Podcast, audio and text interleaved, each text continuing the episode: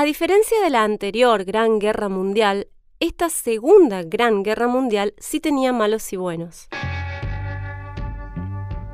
Desde la perspectiva oficial, al menos. Así que no quedaba nada bonito declararse neutral.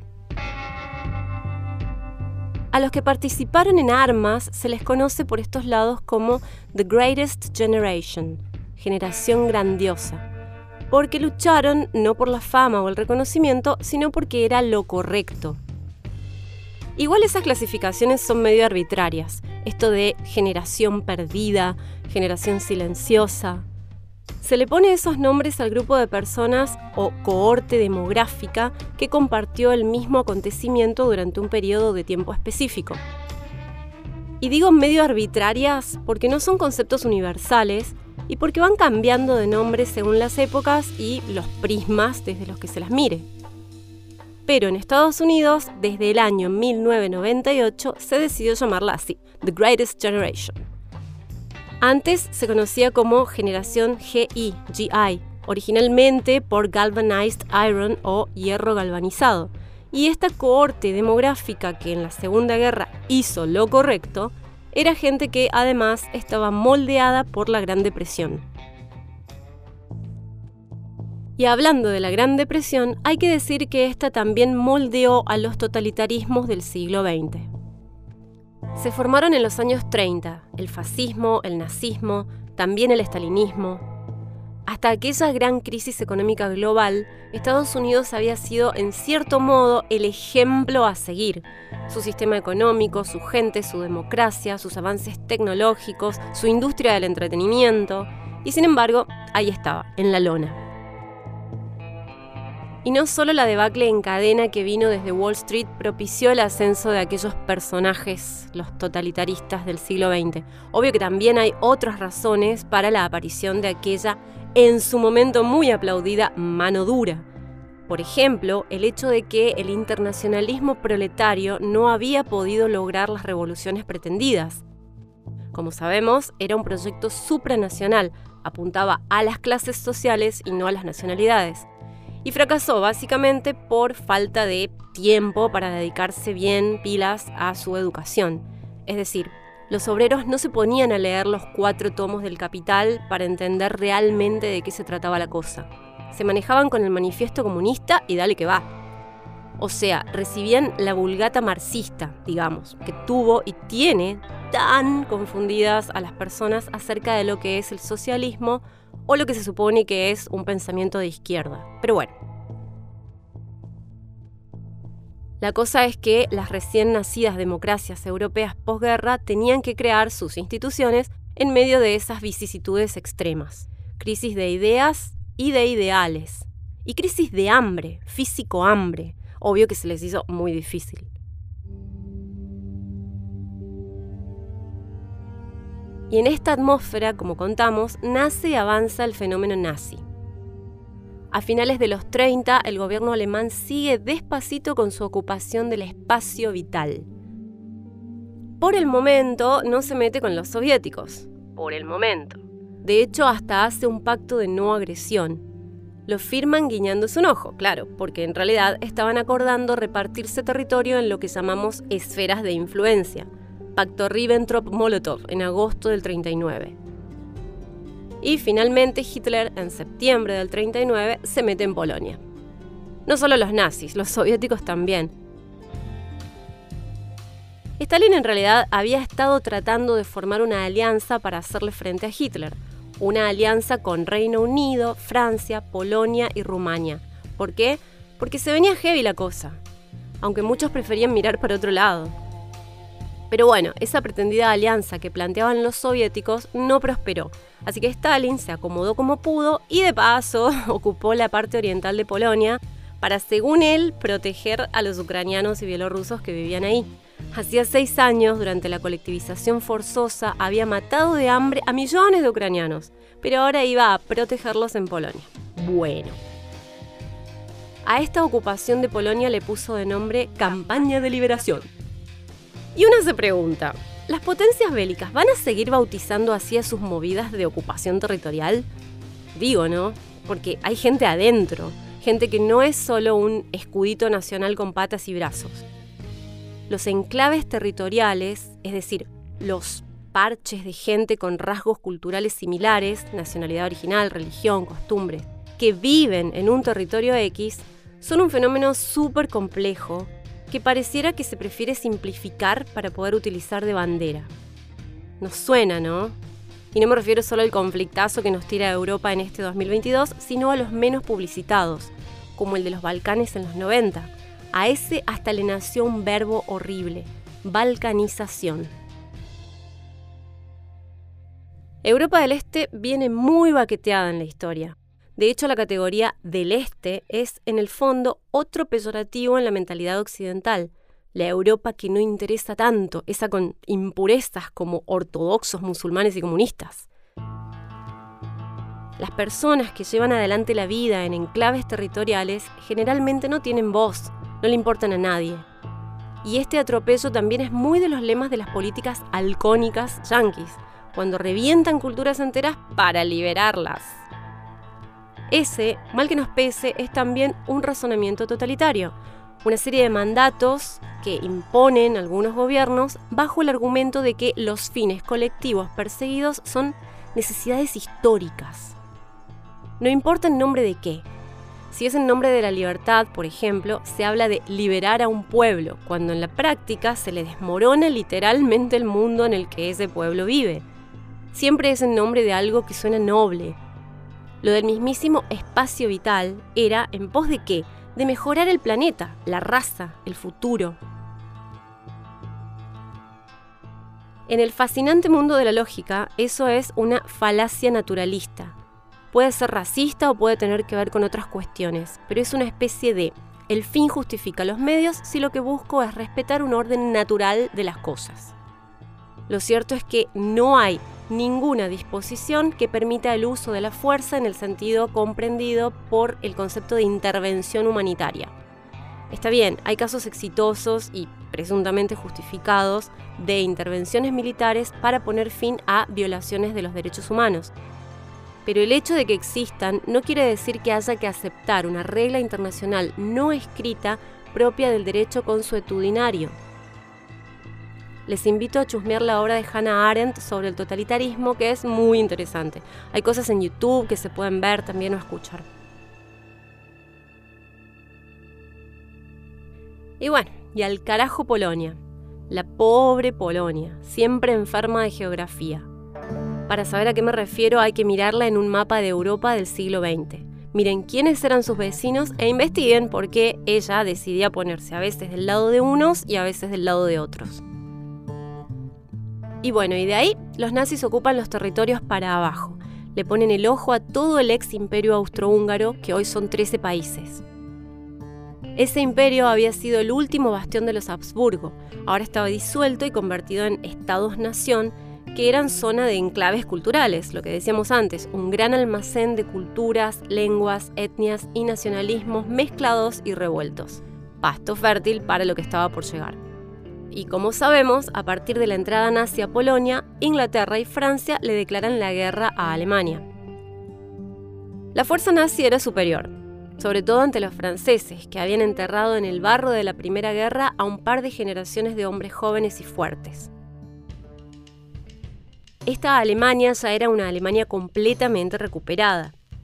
Había dejado de pagar los daños de reparación y había implementado un programa económico muy parecido al New Deal, Además, se ayudaba el robo sistemático, la extorsión y el exterminio a los no nazis en general, o sea, no eran unos improvisados. Se meten a Francia y colapsan a su ejército en seis semanas. Empiezan a bombardear Inglaterra. Churchill, desesperado, se junta con Roosevelt para quemarle la cabeza en pedido de ayuda, mientras hace aguantar todo lo que pueda a su isla.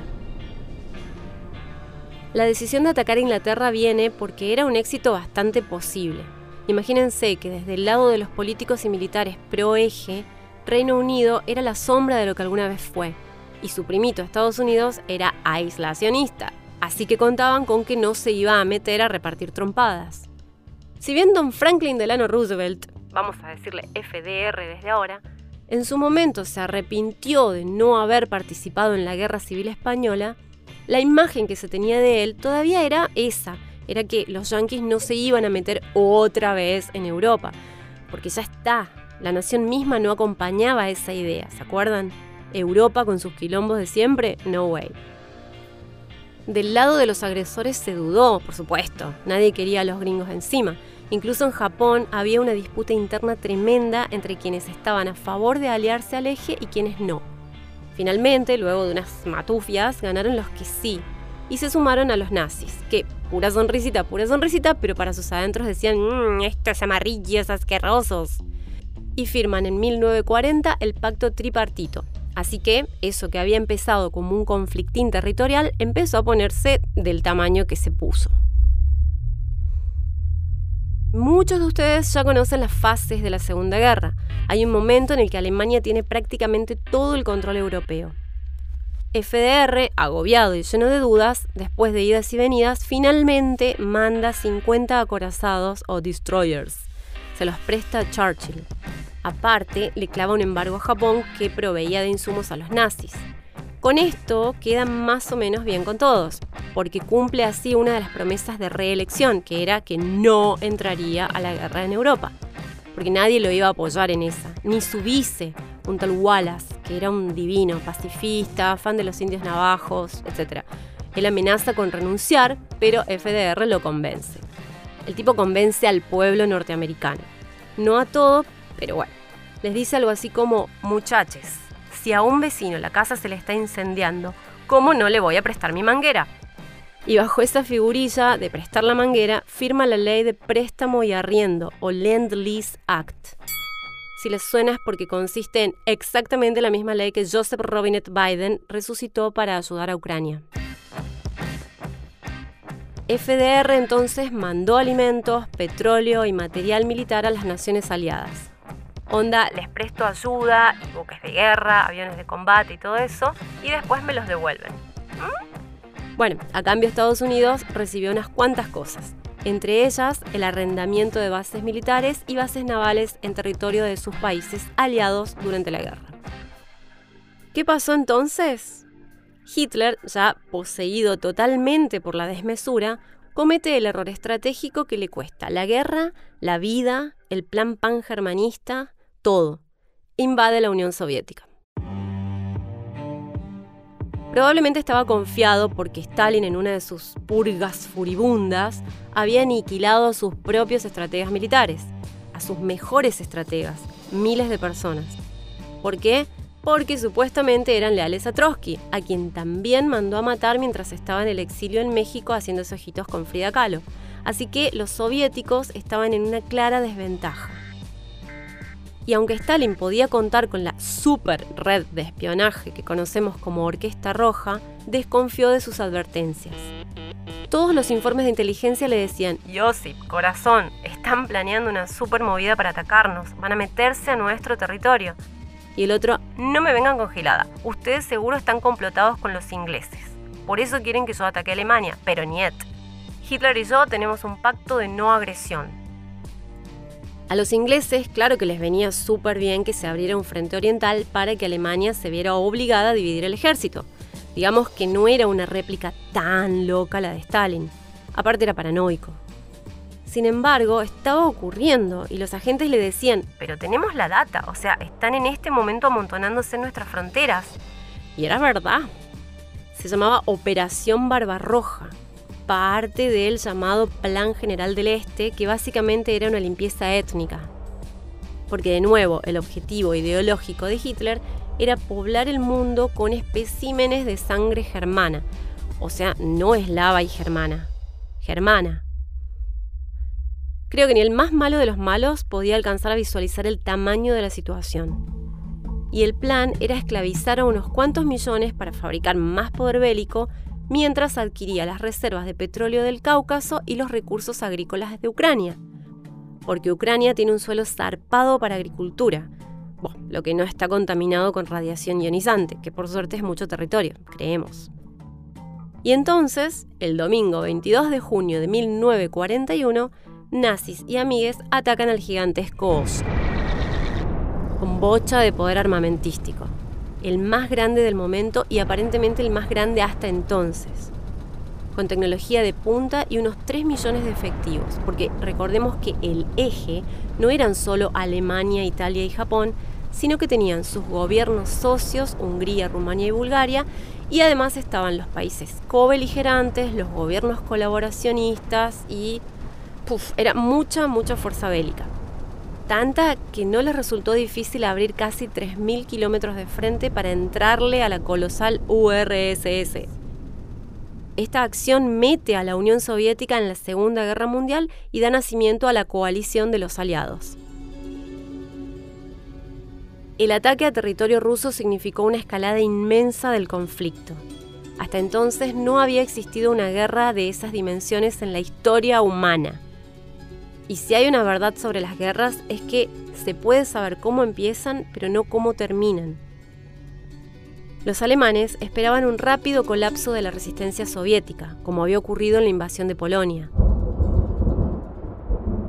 Todo el que invade algo espera una cosita rápida, así una guerra relámpago, tormenta del desierto, algo bien planeado para que dure poco y otorgue ganancias sin tanta pérdida. Pero no, no es así, no pasa así. Se desatan mecánicas muy de mierda y se hace complicadísimo frenar.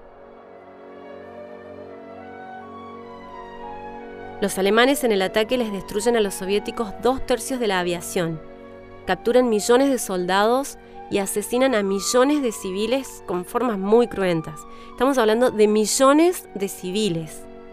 Usan estrategias del tipo hambre, literal, Hungerplan. Por ejemplo, sitiaron una ciudad grandísima, Leningrado, hoy San Petersburgo, y se sentaron afuera del cerco a esperar que sus habitantes se murieran de hambre. Así, La historia del sitio a Leningrado es tan increíble y el espíritu ruso es tan increíble que ese solo evento da para un podcast aparte. Estamos acostumbrados a ver todo tipo de historias acerca del holocausto judío, que no fue menos horrible, obvio, pero no conocemos las historias rusas de la guerra. Rusas, soviéticas, bueno, el espíritu de esa gente. Murieron 27 millones de rusos y rusas en la Segunda Guerra Mundial. De esa cantidad, 18 millones eran civiles. Es feo pensar estas cosas en cifras, pero si uno se pone a ver que las sumas de bajas de los británicos, los franceses, los italianos y los mismísimos alemanes, entre todos no llegan a los 9 millones, y pucha, es medio terrible, ¿no?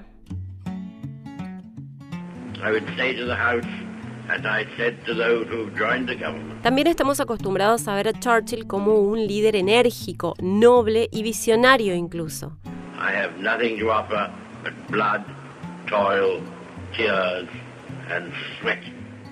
Lo vimos en películas con la fuerza de su oratoria, en discursos como el legendario Sangre, Sudor y Lágrimas, logró amuchar al Reino Unido en torno a una misión colectiva contra Hitler.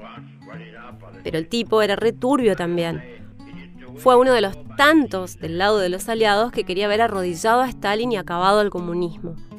Por lo cual maniobró un poco para que Unión Soviética no reciba toda la ayuda que se le podría haber dado y otras cosillas chotas también, como el bombardeo a Dresde o como las armas bacteriológicas que estaba preparando. Googleen Carbunclo, Escocia, Churchill.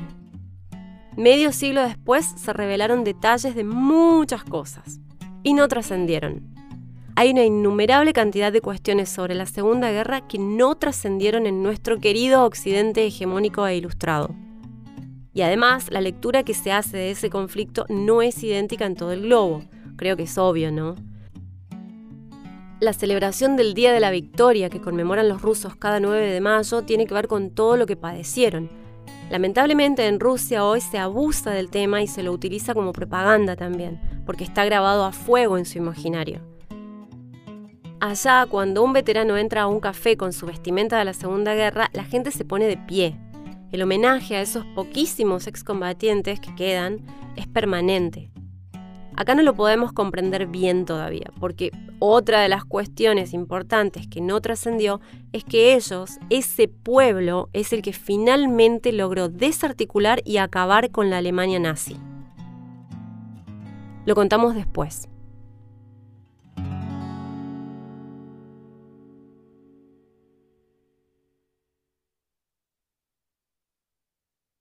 Qué bueno que llegaste hasta acá. Te contamos que somos una productora que se sostiene y crece con el aporte económico de sus oyentes. Si te gusta nuestro contenido, te invitamos a formar parte de este proyecto con un pequeño aporte mensual. Si podés hacerlo, nos das una gran ayuda para seguir produciendo más y mejores series. Ingresa a parquepodcast.com barra suscríbete y acompáñanos en este viaje. Además, si te gustan los contenidos, no te olvides de seguirlos y calificarlos en Spotify.